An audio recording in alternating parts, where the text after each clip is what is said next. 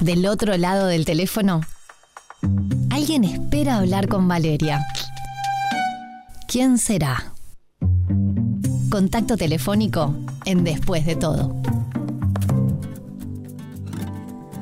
Bueno, y qué linda noticia tener un director y un dramaturgo del otro lado del teléfono. Él se llama Felipe Ipar y la charla viene por el lado de Esta gaviota no es de Chekhov, ¿no?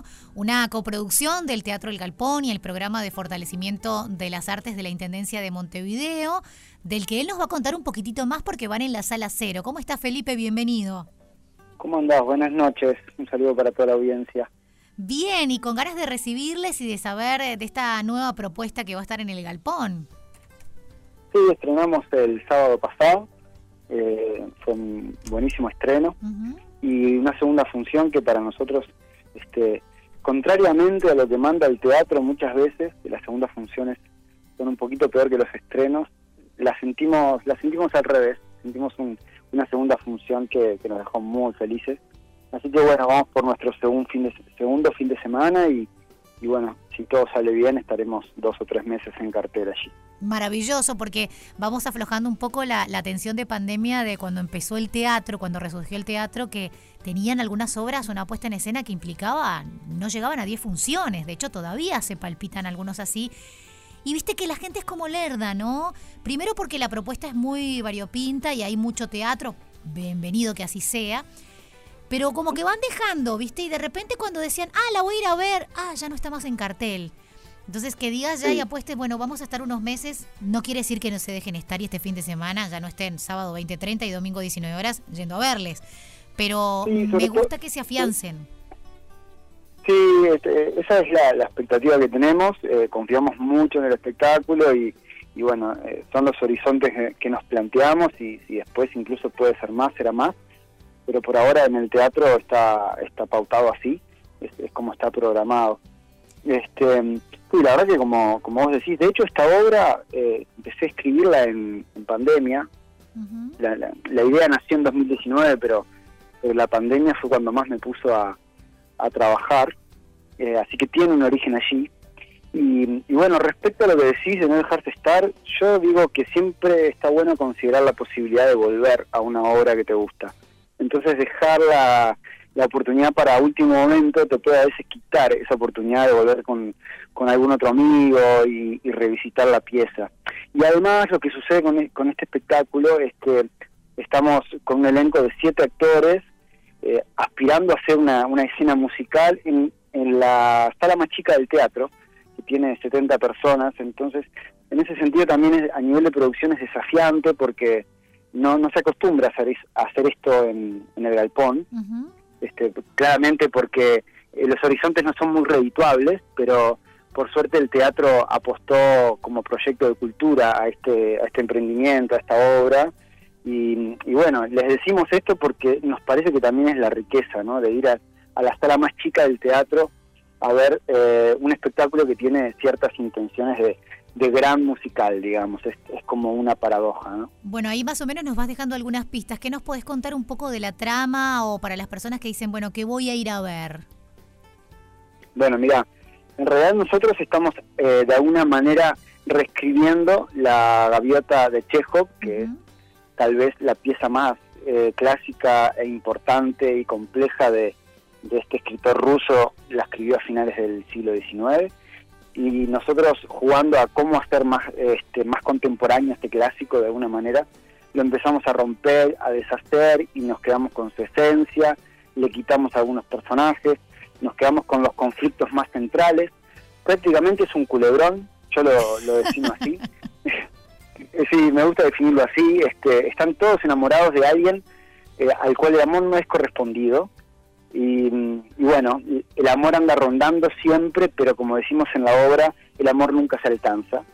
Así que eh, cuando me preguntan de qué se trata, yo digo, bueno, de lo mismo que se tratan las telenovelas eh, venezolanas, porque Chejo al fin y al cabo eh, termina siendo base de, de, la telenovela y del, y del vodevil, ¿no? Y nosotros tomamos esto como un chiste, lo, lo volvemos comedia, también lo volvemos drama, buscamos absurdo. Es una obra donde podés reír, podés llorar, van a pasar situaciones oníricas, van a pasar situaciones sexuales, situaciones musicales, este, situaciones un tanto surrealistas y también este, escenas concretas donde uno se sienta por un ratito a ver a Chejo por una ventanita, pero se llama así la obra porque nosotros no queremos hacernos cargo de que nos digan, esto no tiene nada que ver con la gaviota de Chejo. Así que bueno, es un poco el juego.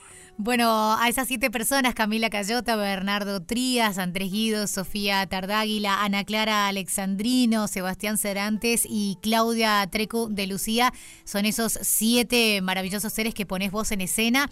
Eh, ¿Cómo se lleva esa experiencia de decir, bueno, ahora que tengo esos siete individuos y, y que ya mi pluma armó un texto, más allá que sea en base de eh, cuando los dirigís, cómo fue el proceso, cómo te encontraste con ellos, porque siempre es divertido sentirnos que somos como parte de, la previa, del back, y como es una obra que lleva nada de haber estrenado, ¿cómo la llevaste? Contanos. Bueno, cuando te enfrentas a los actores eh, y tenés el texto... Porque tu idea multiloca puede estar de una manera, pero cuando ellos la bajan y los empezás a dirigir, ahí se genera una simbiosis linda.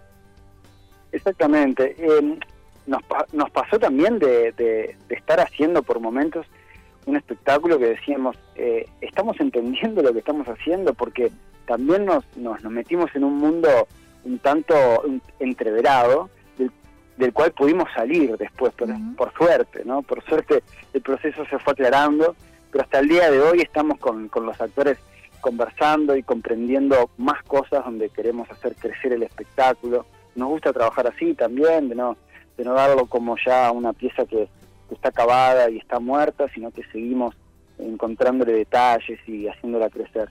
Y bueno, el proceso en ese sentido con los actores para mí fue eh, realmente, más que terminar la obra, fue empezarla, desarrollarla, entenderla y terminarla. Porque si bien yo tenía el texto escrito y, obviamente estudiamos la gaviota de Chekhov y teníamos algunas ideas eh, de base en común, lo que empezó a suceder es que trabajamos una especie de autoficción, si se quiere, de cada uno de los actores, porque de una manera más estratégica de mi parte, ellos a veces creo que no se daban tanta cuenta, yo fui tomando algunos elementos de ellos, de, sus vidas reales, de lo que iba conociendo, o de historias que, que contaban durante el proceso, y así fuimos también armando los personajes, fuimos poniéndole alguna cuotita ¿no? Por ejemplo, el personaje, me viene a la cabeza el personaje de Nina, que es, es una actriz que en la gaviota de Chekhov es una actriz que sueña con ser, con ser una gran actriz en el futuro, y nos preguntamos cómo es esa actriz hoy en día, ¿no? Y por ahí veíamos, bueno, es una actriz que quiere salir en Netflix más que una actriz que quiere ser eh, de los grandes teatros del mundo, ¿no? Y, y, justo teníamos en, en el elenco a Sofía Tardáguila, que además trabaja de comunicadora, influencer en las redes sociales. Sí, es una genia. Yo soy de sus seguidoras y, además ha pasado por aquí por la radio no solo para hablar de teatro, sino que en una ocasión cuando empezaron a hacer inclusión en Disney, también vino a hacer una especie de disertación con nosotros, así que la tenemos clarísima, Sofi. Saben perfecto quién es, perfecto quién es. Y bueno, y tomamos esa faceta de Sofi, ¿viste? Para ponérsela al personaje de Nina, que nos parecía que era la lectura contemporánea, que, que Sofía podía hacer este, para esta versión. Bueno, te cuento esto porque así trabajamos con cada uno de, los personajes, cada uno de los actores y actrices. Desde el perfil puntual que le ibas viendo a cada uno de ellos y, engancharlos con el personaje intuyo, ¿no? Sí, sí, exactamente, exactamente, porque en definitiva queríamos hacer una relectura de la obra del clásico desde el hoy y desde el nosotros también, ¿no? Lo que, lo que cada, cada integrante eh, del elenco es porque en ese sentido fuimos bastante exquisitos a la hora de elegir a los actores. No nos, no nos conformamos así nomás, digamos, estudiamos quién podía interpretar dentro de la institución del galpón a cada, a cada uno de estos personajes y creo que tal, eso fue una, una muy buena decisión de, desde el vamos. Felipe, decime si a vos te pasa lo mismo, porque yo puedo estar en el error porque no soy ni directora ni dramaturga, ¿no? Pero a mí me da la sensación que está bueno cuando agarran estos tipos de textos clásicos porque también captan un público más joven y, los acercan a lecturas que quizás hoy no sean tan comunes como quienes pertenecemos a otras generaciones. Y el ayornarlo también los hace ver desde una proximidad y no desde la distancia de algo que ya fue. Sí, nosotros trabajamos mucho, sabes que hablábamos eh, todo el tiempo en el proceso de, lo que son las generaciones. ¿Sí? Eh, mismo en el proceso tenemos dos generaciones de actores bien marcados. Y sí, está ese ida y vuelta, ¿no? Está ese ida y vuelta de, de con qué nos quedamos, nos quedamos de lo clásico y qué ayornamos para, para el público joven. Yo creo que para el público joven es como una provocación de sentarse a ver un clásico eh, de manera contemporánea, pero tienen que estar durante una hora cincuenta en, la obra, y eso ya es una provocación para esta generación. Sí, sí. Y te obliga a ti también, te obliga a un ritmo de, retenerlos y con gusto. Exactamente. Que la, que la verdad, y, no, es por engañar a nadie, la, verdad es que lo logramos y, sucede y nos están transmitiendo que nadie siente que es una hora cincuenta, ¿no? Porque eh, la obra va muy rápido, la obra tiene muchos cuadros musicales, mucha dinámica, mucha diversidad escénica, pasan situaciones nuevas todo el tiempo y son siete actores en un espacio. Cuando vayan a la sala cero, si alguna vez han ido, van a ver que la transformamos toda. Entonces, eso es algo muy atractivo, ¿no? Y hay muy, muy buen trabajo lumínico, sonoro sobre el espectáculo. Los vestuarios son una lectura contemporánea, pero desde el mundo de la moda. Entonces, por ahí también vamos enganchando a los jóvenes y también nos está pasando al revés, ¿no? que, las, generaciones más grandes eh, se, ven atraídas de, ver una lectura nuestra, digamos, porque yo tengo 33 años, entonces de ver una lectura nuestra de algo que ellos a veces hasta incluso representaron o han visto en otras puestas en escena. Sí, o al momento de digerirlos, lo digirieron en una versión tan distinta a la que vos podés darles hoy, que es como un reaprender la historia o esa historia desde otro lugar. Poco el juego. A mí me gusta decir que es un palincesto, ¿viste? Como em, la, la, obra de Chejo queda, queda por debajo y nosotros escribimos encima, y si vos mirás, está por abajo, ¿no? Queda como una huella de la vieja tinta, digamos, de Chejo, pero al fin y al cabo hacemos nuestro espectáculo, le metemos nuestro contenido, le, incluso le, le, pusimos toda una, una relectura porque dijimos, estamos haciendo un autor ruso en este momento donde hay un conflicto bélico muy importante, eh, no podemos pasarlo pasarlo por arriba y allí le inventamos al personaje de Treplev.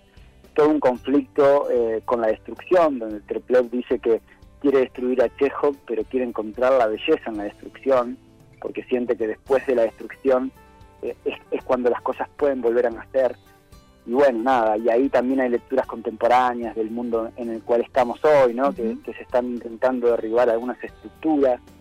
Bueno, tiene mucha filosofía en ese sentido también la apuesta. Eh, si no me equivoco, de martes a domingos es la boletería del Galpón, si sigue siendo como antes, pero seguro que a través de Ticantel pueden sacar las entradas, ¿verdad? ambas cosas. Ambas, ambas cosas. y, el espectáculo va, va los sábados a las 20.30 y los domingos a las 19 horas. Muchísimas gracias. Esta gaviota no es de Chekhov. En voz de Felipe Ipar, muchas gracias por esta vueltita a esta hora de la noche para compartir con nosotros más del estreno que, que tenés en tus espaldas y en el equipo entero que está trabajando para ello. Exactamente. Bueno, muchísimas gracias a ustedes. Que tengan muy buenas noches. Después de todo, nos acompañan las mejores canciones para que te quedes en la radio que está con vos siempre. Radio 0, 104.3 y 101.5 en Punta del Este. Después de todo, con Valeria Marafi. La noche tiene música.